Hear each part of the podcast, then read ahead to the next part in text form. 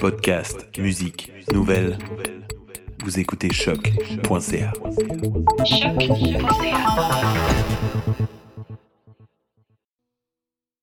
Nous voilà euh, de retour de notre euh, de la manifestation. Merci beaucoup. C'est assez impressionnant euh, le résultat en studio à trois à trois performeurs également.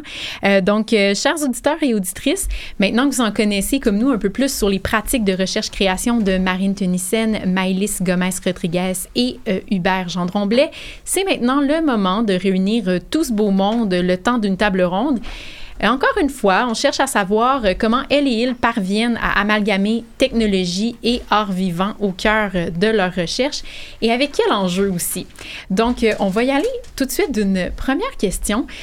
on a vu que les technologies occupent tous une place importante, mais variable dans vos projets, parfois de plus effacée à omniprésente.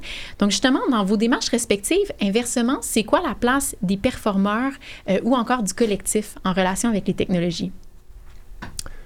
Euh, ben, ben, en fait, euh, je crois que dans le, dans le projet de, de devenir ensemble, la, la technologie est vraiment pensée en relation, en fait, est comme un peu soumise à la notion de technique. Ou technique, on entend finalement un peu l'espèce de, de de, de, réflexion qui provient directement de, la pratique. Donc, ça a été d'essayer de voir comment les, euh, la partition sonore composée d'enregistrement terrain peut permettre vraiment la meilleure interaction entre les, les performeurs. Comment mm cet outil-là peut faciliter les meilleures improvisations collectives.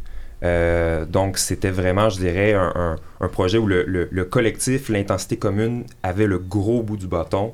Et puis ensuite, les outils technologiques sont venus pêle-mêle pour aider l'interaction. Je pense que c'est peut-être un petit peu différent par rapport à ce qu'on a entendu plus tôt. Mais c'est ça, Marine, toi aussi, tu travailles avec le collectif. Est-ce que c'est similaire, ton, ton, ton approche? Euh, alors, bon, déjà, je pense qu'à ce stade, c'est encore très difficile de dire quelle place, par exemple, à l'intelligence artificielle par rapport aux performeurs. Parce qu'on est encore en cours d'élaboration, on est encore en train d'éduquer cet algorithme, finalement. Puis tant qu'on ne va pas confronter euh, les performeurs à ces résultats d'algorithme, ce qui va passer aussi par les formes qu'on qu'on va créer et les sons, eh bien, euh, tant qu'on n'a pas cette espèce de fin de loop euh, de biofeedback, c'est difficile de savoir quelle influence ça va avoir sur les performeurs par rapport à leur improvisation, par exemple. Puis une autre chose, peut-être aussi particulière, c'est que dans ce cas-ci, vu qu'on s'interroge sur Qu'est-ce qu'on est en train de créer comme discours autour du collectif à travers le travail improvisé du cœur, mais aussi comme expérience du collectif avec l'intelligence artificielle? Il y a aussi la question de comment l'intelligence artificielle contribue ou non euh, bah, contribue. Je pense qu'elle y contribue parce que déjà elle est utilisée, donc c'est comme elle est là, donc elle y contribue à cette espèce d'individuation collective, on pourrait dire ça. C'est-à-dire comment est-ce que euh, le fait de travailler avec ces technologies implique une perception, une réflexion spécifique sur le collectif. Mm-hmm. Donc il y a un échange qui n'est pas, qui pour moi fait que cet algorithme n'est pas simplement un outil il est aussi ce qui va constituer l'expérience, mais aussi ce qui peut-être va contribuer à développer cette idée de collectif. Est-ce que c'est quelque chose qui te rejoint dans ton, dans ton travail? Euh, oui, oui, oui. Euh, bah, en gros, euh, j'aimerais ça que les, les, deux puissent avoir un, un, poids plus ou moins similaire, mais je suis d'accord avec Marina. c'est je suis en train d'entraîner l'algorithme, donc euh, je ne sais pas trop qu'est-ce que ça va donner du côté euh, du musicien. Euh, moi, personnellement, j'aimerais que, ça génère des, nouvelles choses qui, éventuellement, avec un autre musicien qui a les mêmes histoires, qui part d'un même contexte, qui, a appris les mêmes types de dialogues que ça génère des choses qui sont assez différentes, mais c'est sûr qu'on ne peut pas euh, exclure euh, le rôle de, de, de, la technologie. Genre, je, dans mon travail, je pense qu'idéalement, ils seront les deux au même, euh, au même patamar, si, si, on veut. Au même niveau dans ton cas, oui. Exact. Est-ce qu'il y a des enjeux éthiques qui viennent dans le fait justement de travailler cette relation-là, bon, appelons-la humain-machine, qui, qui rentre en compte dans votre travail? Mais en fait, je pense que l'utilisation d'une technologie en tant que telle est euh, c'est tout le temps un rapport, euh, un rapport éthique. On ne peut jamais extraire l'utilisation d'une technologie d'un rapport de force, d'un contexte. Qu'est-ce que c'est justement les technologies de surveillance, de répression, euh, ou aussi comment on peut s'en servir pour avoir plus de pouvoir sur la situation? Je vois des grands chemins de tête autour de la table. C'est partagé comme, comme opinion?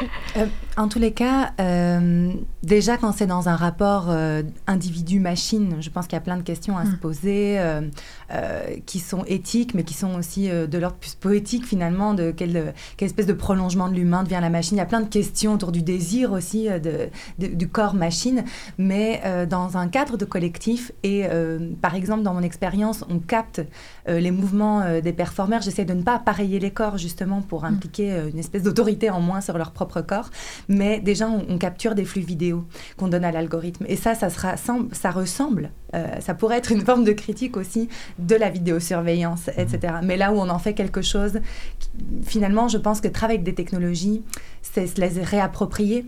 Et quand on se les réapproprie, euh, ça pose plein d'enjeux éthiques, mais ça pose aussi euh, une sorte de, de prise de position qui est que tant qu'on les laisse extérieures à nous, extérieures au champ de la création et qu'on les questionne pas dans d'autres rapports que ce pourquoi elles sont faites, euh, ben, on les laisse agir sur nous sans nous agir avec elles.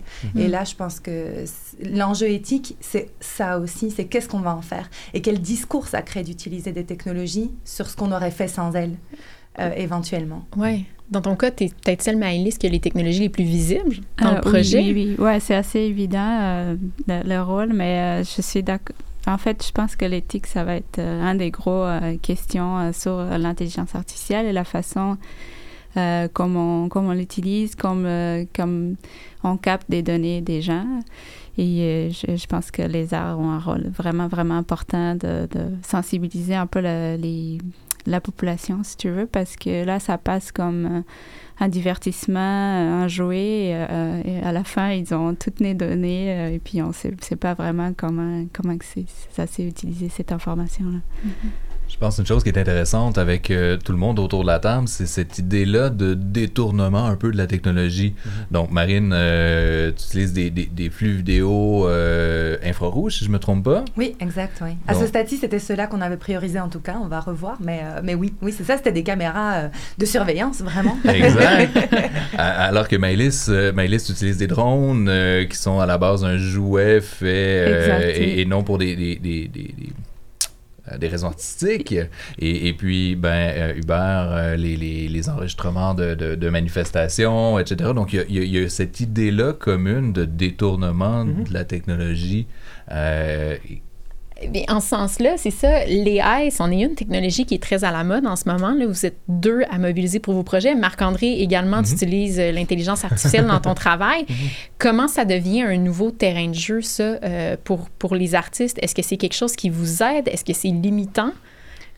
pour, enfin, une des raisons pour moi d'utiliser euh, l'intelligence artificielle, au-delà des possibilités, qui sont de ne pas tout coder en disant ça, ça va être comme ça, ça, ça va être comme ça, ça, ça va être comme ça, mais de laisser beaucoup plus de part justement à l'improvisation, au flux, etc. Même si c'est limité quand même. Je veux Mhm. dire, euh, la machine, elle va apprendre ce qu'on lui aura appris à apprendre. Donc, euh, ça reste limité. Mais on va dire qu'il y a un flux un peu plus, un flow un peu plus libre quand même autour de ça. L'autre chose, et ça, je pense que c'est quelque chose de quand même important avec les, les intelligences artificielles en particulier, c'est la notion de contingence. D'une certaine manière, j'ai l'impression dans des projets qui utilisent de, l'intelligence artificielle, il y a une espèce de, de, de chose où l'artiste va gommer d'une certaine manière sa propre contingence. Pas l'effacer complètement, c'est impossible, il y a toujours une influence sur le travail. Mais en utilisant des technologies, finalement, c'est les technologies qui vont créer du discours à sa place. Euh, ou à travers la, la, technologie qui va créer du discours ou du sens ou du, de l'esthétique, etc. Et donc il y a une forme de retrait de sa propre contingence pour laisser la contingence de l'événement, de la machine aussi, faire, euh, faire quelque chose. Donc c'est laisser de la place à une autre contingence. J'ai l'impression qu'il y a quelque chose de cet ordre-là pour ma part, mais c'est quelque chose que j'ai l'impression d'observer aussi. Oui, ouais, de mon bord, c'était euh, un peu ça. C'est de créer une relation que c'était pas codé à la base, mais que euh, il y aurait un peu de place. Donc, j'ai pris l'intelligence artificielle pour pouvoir donner un, un, côté un peu plus créatif à la machine, si tu veux. Après, mm. c'est c'est ce que j'avais dit et que Marina aussi dit. Euh, elle apprend ce qu'on ce qu'on veut qu'elle apprenne, en fait. Et pour moi, la difficulté, et je pense que peut-être pour d'autres artistes aussi qui qui viennent pas forcément d'un côté euh, technologique, c'est surtout euh, qu'il y a un gros euh, un gros boom sur euh, cette question, mais il n'y a pas beaucoup de, de détails, d'informations. Il y a beaucoup de modèles, donc c'est un peu difficile de rentrer dans ce monde-là sans, ça, ça battre avec sa tête contre la paroi un petit peu.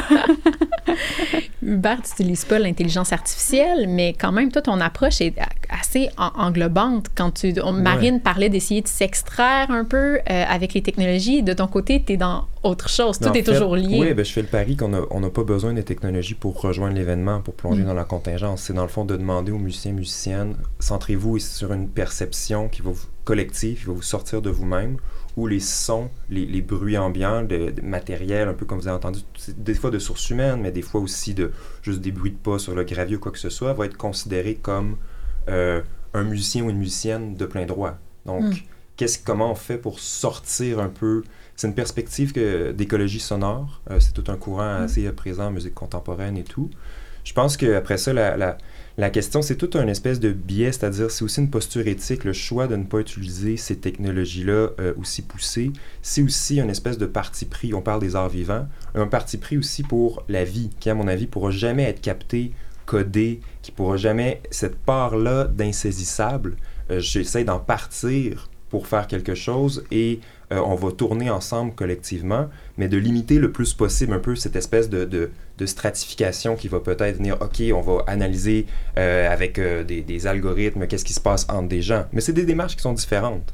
Ouais. Mais en fait, assez, pour, pour, revenir sur ce que tu viens de dire, je, je pense que d'une manière assez drôle, on est proche. Mm-hmm. Parce que justement, en, travaillant avec cet algorithme, il y a une forme de, test aussi des limites. Mm. Et donc, euh, c'est pas forcément un parti pris qui va pour euh, la technologie. Et le, la manière dont on appréhende le cœur en improvisation est assez proche finalement mm. de. On parle d'état collectif, etc. Donc, euh, au final, je pense que l'usage des technologies, pour moi, il est aussi une espèce de manière de réfléchir à la création de savoir, mmh. euh, dans le sens où c'est pas des choses qui existent en dehors de nous, mais que c'est des discours qu'on construit, mais que les machines construisent avec nous aujourd'hui aussi. Mmh.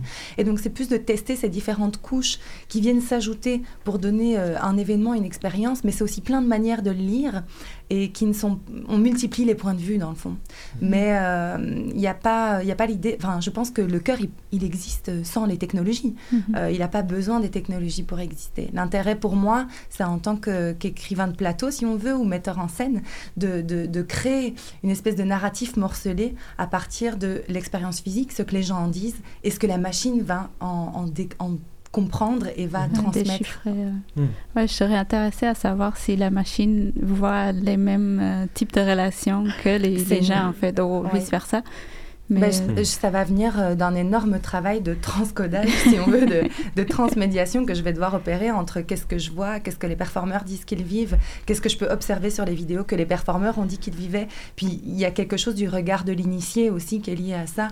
euh, du fait d'appartenir à une communauté euh, de savoir et de pratique. Oui. Puis dernière question, on a parlé beaucoup dans l'émission, bon, de, de, vos démarches, quand même de la relation aussi entre le performeur et cette technologie-là. Mais qu'en est-il pour les spectateurs? Qu'est-ce que vous espérez que l'intégration des technologies dans votre démarche va apporter à leur expérience? Euh, humblement, je, ne sais pas, je pense que dès qu'on est dans les arts performatifs, dans ma perspective, faut aussi un peu lâcher prise par rapport à, un, lien direct avec le spectateur. Mais si je peux rêver un petit peu, j'aimerais peut-être participer humblement à faire entendre ce qui n'est pas entendu euh, dans l'expérience quotidienne, voir la musicalité des sons euh, ambiants et puis peut-être ouvrir une réflexion sur euh, la perception collective et puis comment donc euh, on peut vivre des expériences intensives euh, dans les manifestations, mais que c'est pas juste au sens politique, au sens strict. Il se joue aussi autre chose, donc tout au niveau de la de l'expérience et ainsi de suite. Humblement, ça serait ça. Maëlys? Um, ben, moi, moi, ça serait... je, je sais c'est pas une pièce, bah, c'est pas un travail qui est dans, dans qui, qui est en train d'être conçu pour être présenté, pour l'instant en tout cas, mais euh, moi j'aimerais ça que les, les, gens puissent avoir une espèce de perception qu'une machine est aussi capable de générer euh, quelque chose plus ou moins artistique, si tu veux, mais qui est capable aussi de, d'entraîner un dialogue avec un humain de façon euh, pas très rigide. Hmm. Mm, dans mon cas, je dirais qu'il va y avoir une sorte de double usage, parce que d'un côté, il y a un dispositif qui mène à ce qui pourrait être finalement une sorte d'immersion, c'est-à-dire on aurait le mouvement et les formes tout autour, mais je voudrais faire une, sorte de mise en scène hypermédiale. Pardon. Donc ça veut dire que je proposerais aussi au public de voir c'est quoi les données euh, de l'algorithme, c'est quoi, comment la machine fonctionne. Et montrer comment la machine fonctionne, c'est montrer comment l'ensemble du processus itératif nous mène à aujourd'hui l'événement qu'on vit ensemble. Donc c'est multiplier les points de vue c'est à la fois une sorte de vulgarisation des technologies d'une certaine manière et de comment elles fonctionnent, et en même temps, euh, finalement, c'est un peu une mise en scène de la recherche-création. Mhm. Mais merci beaucoup à tous les trois pour votre contribution à cette table ronde. Et justement, si vous avez euh, envie d'en savoir davantage sur les projets de nos invités, on va rajouter euh, de l'information sur notre site web rec.hexagram.ca.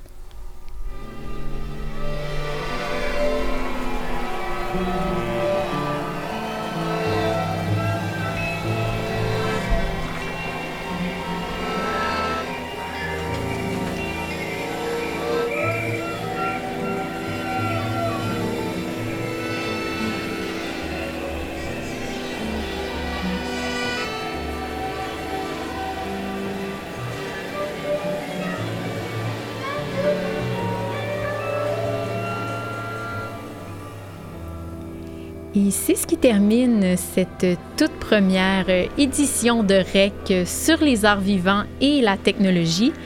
Et nous invitons à écouter les autres épisodes de la série sur choc.ca ou votre plateforme de balado-diffusion préférée. On vous invite aussi à visiter le rec.hexagram.ca si vous souhaitez poursuivre votre exploration de la recherche-création et accéder à du contenu web exclusif. En terminant, on souhaite remercier à nouveau nos invités, donc André Martin, jointe plus tôt dans l'émission, Marine Tenissen, Maëlys Gomez-Rodriguez, ainsi que Hubert Gendron-Blais et les musiciens du Devenir Ensemble, Andrea Mercier et Paul Zacarivan.